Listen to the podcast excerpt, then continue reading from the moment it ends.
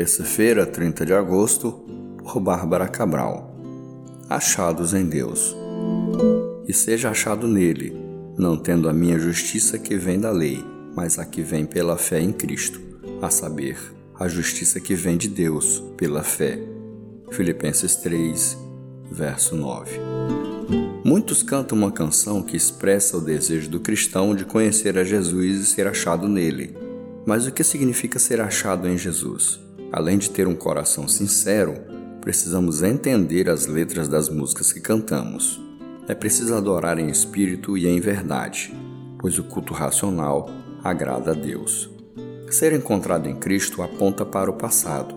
É o reconhecimento de que já estivemos perdidos, mas Cristo nos encontrou e resgatou. Agora fazemos parte da família de Deus. Ser encontrado em Cristo é vida para o presente representa o desejo cristão de que seu ser exale o bom perfume do Senhor.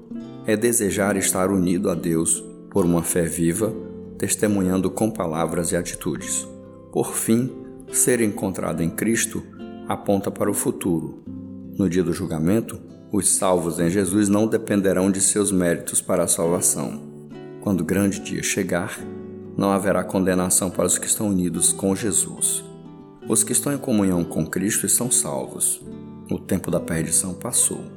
Encontramos o caminho. Neste mundo tão injusto e cruel, devemos buscar cada vez mais intimidade na união com o Senhor.